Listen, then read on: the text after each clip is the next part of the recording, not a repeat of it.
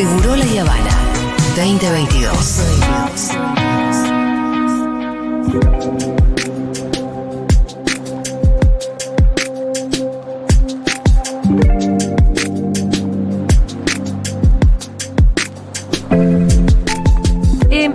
Próximos días comienza la, o si es que no comenzó ya, pero la verdad es que eh, ahora nos vamos a poner bien al tanto, la marcha al lago escondido. Esto es un tema que nosotros anualmente cubrimos Claro. porque nos parece importantísimo. Em, para quienes no conocen el tema, bueno, hay un lago muy hermoso en un campo muy hermoso en Río Negro, en la Patagonia, que está total y absolutamente apropiado por un señor que se llama Joel Lewis. Amigo de Mauricio Macri. Amigo de Macri, exactamente, que Macri se quejaba de que no lo dejábamos vivir tranquilo, encima que nos eligió a nosotros. Bueno, esta marcha se realiza anualmente, son muchas organizaciones las que la conforman. Es una marcha que no es de un par de, de un par de horas, No. son unos cuantos días. Es una marcha sacrificada y al mismo tiempo me atrevo a decir que tiene bastante hermosura porque bueno, atraviesa eh, los paisajes más hermosos que tiene nuestro país, nuestra, nuestra Patagonia. Ahora vamos a saludar a Julio César Urien, que es organizador de la marcha por la soberanía al lago escondido. ¿Cómo te va, Julio? ¿Todo bien? Julia Mengolini te saluda. ¿Qué tal? Todo muy bien, ¿eh? Un gusto hablar con ustedes. Eh, ¿Cuándo arranca la marcha? Y la marcha arranca el, el viernes 4 Sí. a las 9 de la mañana. Ahí sale una, una columna que va a recorrer el camino de montaña que se llama Cajón del Azul, que en dos días y medio van a llegar al lago escondido. Previamente pasan por el lago Soberanía, el lago Montes. Este, llevan kayaks inflables para navegar esos lagos Sí.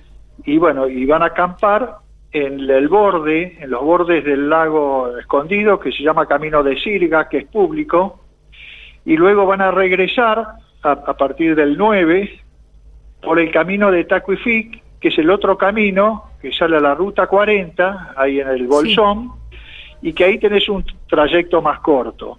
Y mientras tanto, otra columna, mucho más grande, va a entrar por, por el camino ahí de Tacuifí, en el Follel, para encontrarse en el lago con la otra columna de montaña. Ajá.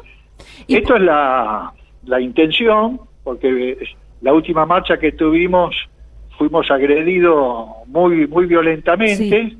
por la, la- la Guardia de Seguridad este, y empleados que tiene este, eh, este empresario con varios heridos. Así que bueno, nosotros seguimos insistiendo, este, vamos a recurrir más allá de tener el fallo de la justicia del Tribunal Superior de Río Negra que le obliga a habilitar este camino de Tacuifí, nosotros vamos a recurrir a habeas corpus, rec- eh, recursos de amparo, pero bueno, con la firme determinación en forma pacífica de poder ingresar. Ajá.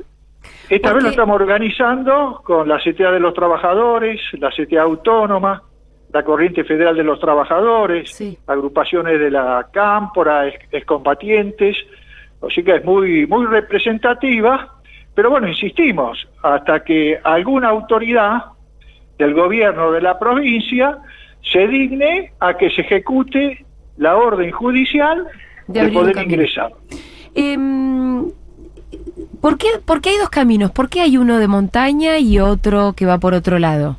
Bueno, eso es lo que dos caminos, planteó- digamos, dos marchas. lo que, lo que planteó la resolución del Tribunal Superior de Justicia. Lo que pasa es que por el camino de, de montaña es un camino que de difícil acceso. Son muy pocos, por las dificultades, que pueden este, hacer este trayecto, más allá de las agresiones y los atentados. Sí. El camino importante es el camino de Tacuifí, Ajá. porque ese está construido, hay que cruzar un río que este Joy Lewis destruyó, un vado que lo cruzaba, y uno en vehículo está en media hora, 40 minutos. Ahí es la resistencia más grande donde este, tienen bloqueado este camino con una guardia armada y bueno, y, y la policía de la provincia defiende a Joel Lewis y nosotros vamos con la ley en la mano y dice no, esto es privado, váyanse. Así que bueno, nosotros insistimos porque esto hace a la defensa de los derechos de todos los argentinos Sí. y argentinas, hacia la soberanía, porque este inglés es un súbdito británico y esto geopolíticamente está muy ligado a la posición de los ingleses en Malvinas. Ajá. Bueno, eh, vos sos un militante de la soberanía. A mí me gustaría también que nos expliques para vos qué simboliza el lago escondido en concreto, la marcha anual al lago escondido, porque no es solamente el lago, ¿no? Si bien obviamente que es importantísimo el lago en sí y el hecho de que nos hayan robado un lago. Eh, em, ¿qué, hay Acá- qué hay detrás de, de esta militancia De- también? Detrás de esto es un, es un enclave británico. Ahí este empresario compró 11.000 hectáreas en la época del menemismo, en zona de frontera, tierras fiscales. ¿Cuántas hectáreas dijiste? 11.000 hectáreas. Este, y es prácticamente un enclave. Nosotros cuando hablamos con los abogados de ellos nos dicen, este es un enclave británico, no, no- no vengan a joder acá. Este, y además siguen avanzando, adquiriendo más tierras fiscales y sobre el Atlántico tiene un gran aeropuerto, este, sobre todo el paralelo 42. Entonces, por eso nosotros decimos, y esto hablamos con los combatientes, que esto es un, como te digo, un enclave británico, porque ellos ya históricamente consideran parte de la Patagonia, donde estaban asentadas las grandes estancias británicas, como su propio espacio. Por eso para nosotros es un problema central y que no entendemos cómo el gobierno este, no, no actúa, porque en una de las marchas que hicimos ni siquiera pudo ingresar la prefectura naval. Sí, claro. Este, en cambio nosotros, organizados como parte del pueblo, con mucha representatividad, logramos entrar y soportamos las agresiones, pero bueno, llegamos ahora acá, hay que tomar una determinación. Entonces estas marchas significa, bueno, generar conciencia este, de, de este tema y nosotros consideramos que tenemos que empezar a recuperar espacios de soberanía. Em, el- el- ¿cu- ¿Cuál es la historia de Joe Lewis para contarle un poco a la gente? Y Joe Lewis es la sexta fortuna más importante de Inglaterra, Ajá. es parte del poder financiero global, tiene muchas inversiones en la Argentina, invierte en todo el sector energético, vaca muerta, IPF, está asociado a Pampa Energía, el empresario Midlin, o sea, es parte de este establishment. Sí. Por eso tiene tanto poder y condiciona enormemente Claro. al gobierno de la provincia de Río Negro. Ese es el problema. Em, eh, Julio, ¿vos vas a ir por el camino de montaña o por el otro? No, no, yo voy mañana los, o sea, el viernes los despido, Sí. ahí van varios compañeros, entre ellos va el que conocemos como el vikingo, Alejandro Ajá. Meyer, Sí. otras compañeras que son más jóvenes, este, y yo voy a encabezar toda la marcha por el camino de Tacuifí. Bien, bien. Eh, ¿qué, qué- se, se- se espera encontrarse de vuelta con las patotas de Joe Lewis por el Sí, camino sí. de Tacuifí? Por el camino de Tacuifí y también por el camino Por el de otro. montaña. Sí, ahí también Pero- están, están esperando. Ahí también, pero la, la, el bloqueo más grande es por el camino de Tacuifí. Claro, porque es el En más fácil, esto- digamos. Claro. En función de esto hablamos, hablamos con la Secretaría de Derechos Humanos de la Nación, que ellos se comprometieron a, a intervenir, hablamos con el Ministerio de Seguridad, incluso de Defensa. El problema es que esto está dentro de lo que es la jurisdicción de la provincia. Pero bueno, por ahí pasa la Ruta 40, que, que es eso lo tiene que cubrir la Gendarmería, que es una fuerza nacional. Así que bueno, estamos viendo todo esto para accionar y ver si esta vez podemos este, revertir y entrar pacíficamente una vez más. Bueno, les mando la verdad que todas las fuerzas y seguramente desde nues- nuestra oyentada también eh, manda apoyos. ¿Hay alguna forma de, si alguien tiene ganas de hacer la marcha, se puede, se puede plegar a último momento? Si están escuchando por ahí. Sí, sí, nosotros tenemos ahí este, eh, en coordinación arroba fipca.org.ar por Twitter, fipca OK. Este, así que bueno, nosotros va a haber actividades, porque eso va a durar prácticamente esta semana y toda la otra semana o más, con actividades también en el Bolsón.